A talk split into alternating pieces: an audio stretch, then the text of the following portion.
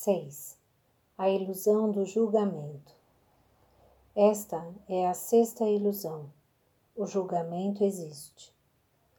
Quando decidiram que existe algo que devem fazer a fim de obter aquilo de que não existe o suficiente, inclusive Deus, depararam-se com perguntas difíceis. Como determinar se uma pessoa atendeu à exigência ou não? E o que acontecerá àqueles que não a atenderam? Suas respostas a essas perguntas deram origem ao julgamento. Alguém, vocês raciocinaram, deve ser o árbitro final. Uma vez que o Criador estabeleceu a exigência, parecia lógico que o Criador também decidisse quem havia e quem não havia atendido à exigência. Durante muito tempo vocês pensaram que deviam fazer algo para agradar a Deus. E não conseguir agradar a Deus provocava terríveis consequências. Era compreensível que tivessem chegado a essa conclusão. Olhando ao redor, vocês viam que a vida de algumas pessoas iam bem, enquanto a de outras não. A mente primitiva indagou: por quê? e a mente primitiva uma resposta primitiva. A sorte certamente sorria para aqueles que estavam nas boas graças dos deuses. Era preciso satisfazer os deuses que, em seguida, nos julgariam. Sacrifícios e rituais de todos os tipos surgiram em torno dessa crença, todos destinados a apaziguar divindades exigentes. Naqueles dias primitivos, havia um tal sentimento de insuficiência que os seres humanos chegaram a imaginar que os deuses estivessem competindo uns com os outros. Havia muitos deuses a serem satisfeitos, e muitas vezes não era fácil saber o que fazer para agradar a todos.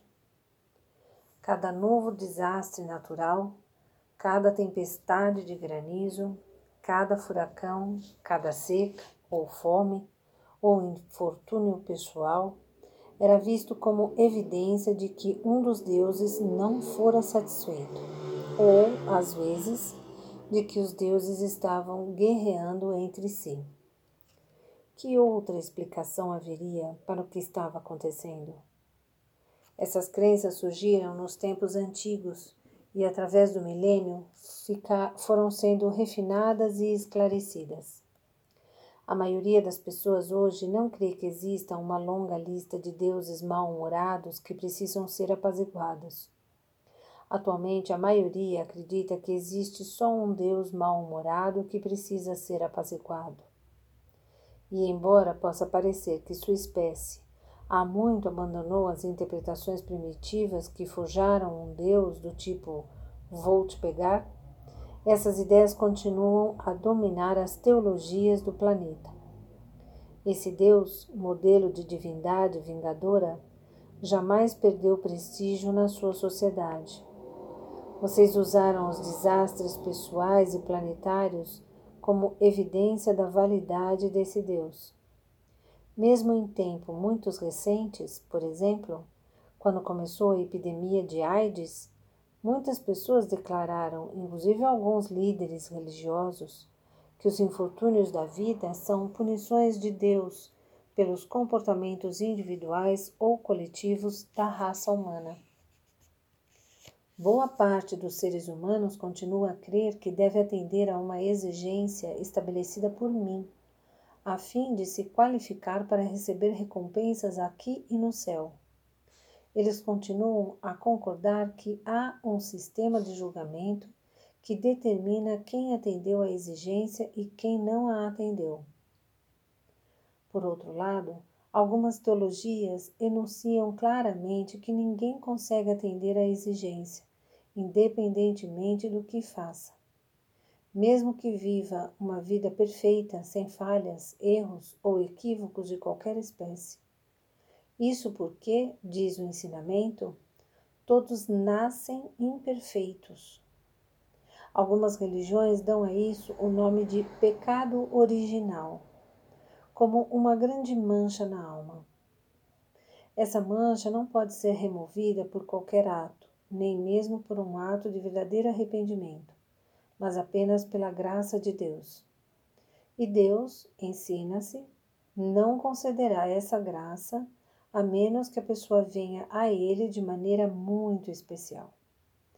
Esse ensinamento declara que eu sou um Deus muito especial que não conferirá as alegrias do céu a ninguém que não haja segundo aquilo que eu determino. Dizem que sou muito obstinado e que não importa verdadeiramente o quanto as pessoas tenham sido boas, piedosas, generosas ou bondosas. Não importa o quanto possam lamentar suas ofensas e não importa o que tenham feito para se aperfeiçoar. Na realidade, não importa se prestaram a maior contribuição já vista para a melhoria da vida no planeta, se não tiverem vindo a mim pelo caminho certo, dizendo as palavras certas, acreditando na religião certa, não poderão se sentar à direita do Deus Pai Todo-Poderoso. Como acreditaram que Deus estabeleceu essas condições entre ele e a raça humana, os membros dessa raça estabeleceram exatamente as mesmas condições entre eles. Eles colocaram uma mancha uns nos outros, mesmo antes de nascerem como já descrevi antes, agem assim em relação a outros da raça, da cor ou da religião errada. Estendem-se esse comportamento à nacionalidade, à vizinhança, à convicção política, à orientação sexual ou qualquer outra coisa errada. Ao fazerem isso, os seres humanos brincam de Deus e justificam o preconceito pois acreditam que fui eu quem colocou a primeira mancha de imperfeição em suas almas, quem os pré-julgou mesmo antes que tivessem uma chance de se revelar. O pré-julgamento, ou seja, o preconceito, deve, portanto, ser certo, pois como pode algo aceitável para Deus não ser aceitável para o homem? E qual a razão de eu ter declarado todos vocês imperfeitos no momento do nascimento? Eu fiz isso, diz o ensinamento, porque os primeiros seres humanos eram maus. Vejam então como retornamos às três primeiras ilusões para justificar a quarta, a quinta e a sexta. E assim, cada ilusão provoca a próxima e cada nova ilusão comprova as precedentes. Sua história cultural diz que, quando Adão e Eva pecaram, foram expulsos do paraíso, perdendo a felicidade e a pretensão à vida eterna, juntamente com as de todos vocês. Isso porque eu os condenei não apenas a uma vida de limitação e luta, mas à morte definitiva, a quarta ilusão, que não haviam experimentado antes de terem dado o passo em falso. Outras histórias culturais e teologias que surgiram e continuam existindo no planeta não incluem o cenário de Adão e Eva, mas criam sua própria evidência da exigência. Quanto a isso, a maioria concorda. Os seres humanos são imperfeitos aos olhos de Deus e há algo que devem fazer a fim de alcançar a perfeição. A exigência tem vários nomes: purificação, salvação, iluminação, o que quer que seja. Por um lado, vocês reconhecem a imperfeição humana. Por outro, ficam esperando que o mesmo que lhes disseram que eu esperava de vocês. Perfeição. Por um lado, vocês reconhecem a imperfeição humana. Por outro, ficam esperando o mesmo que lhes disseram que eu esperava de vocês perfeição. E foram pela vida fora, exigindo perfeição daqueles que eles próprios haviam chamado imperfeitos, ou seja, os seres humanos. Inicialmente, exigiram deles mesmos. Esse foi seu primeiro e mais penoso erro.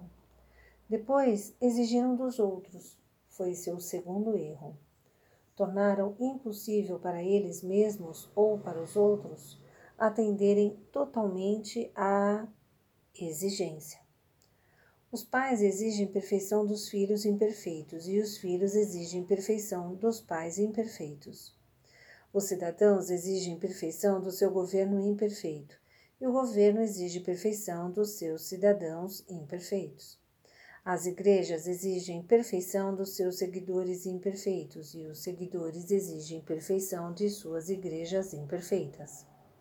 Os vizinhos exigem perfeição de outros vizinhos, as raças de outras raças, as nações de outras nações. Vocês aceitaram como realidade a ilusão do julgamento. Em seguida, declararam que, se Deus os julga, vocês têm o direito de julgar os outros e não deixam de julgá-los. Seu mundo tem pressa em julgar, especialmente alguém que esteja recebendo os prêmios, fama, poder, sucesso, que deveriam se destinar apenas aos perfeitos. E seu mundo condena aqueles que deixam transparecer a menor imperfeição. Vocês foram apanhados pela armadilha que criaram incapazes de se livrar dos julgamentos que impuseram uns aos outros e do julgamento que acreditam que Deus impôs a vocês. Por que deveria uma simples observação a seu respeito deixá-los tão constrangidos? Qualquer observação torna-se um julgamento, uma sentença, uma falta de atendimento à exigência, e não uma mera descrição da realidade. Pensando bem, o que importa? Havia claramente uma falha nessa sexta ilusão. Isso deveria ter revelado o quanto era falsa a noção de julgamento. Mas os seres humanos sabiam, num nível muito profundo, que não podiam abrir mão da ilusão, sob pena de perderem algo essencial. Uma vez mais, eles estavam certos. Mas uma vez mais, cometeram um erro. Em vez de ver a ilusão como ilusão e de usá-la para o fim a que se destina, acharam que tinham de corrigir a falha. Foi, portanto, para corrigir a falha da sexta ilusão que a sétima ilusão foi criada.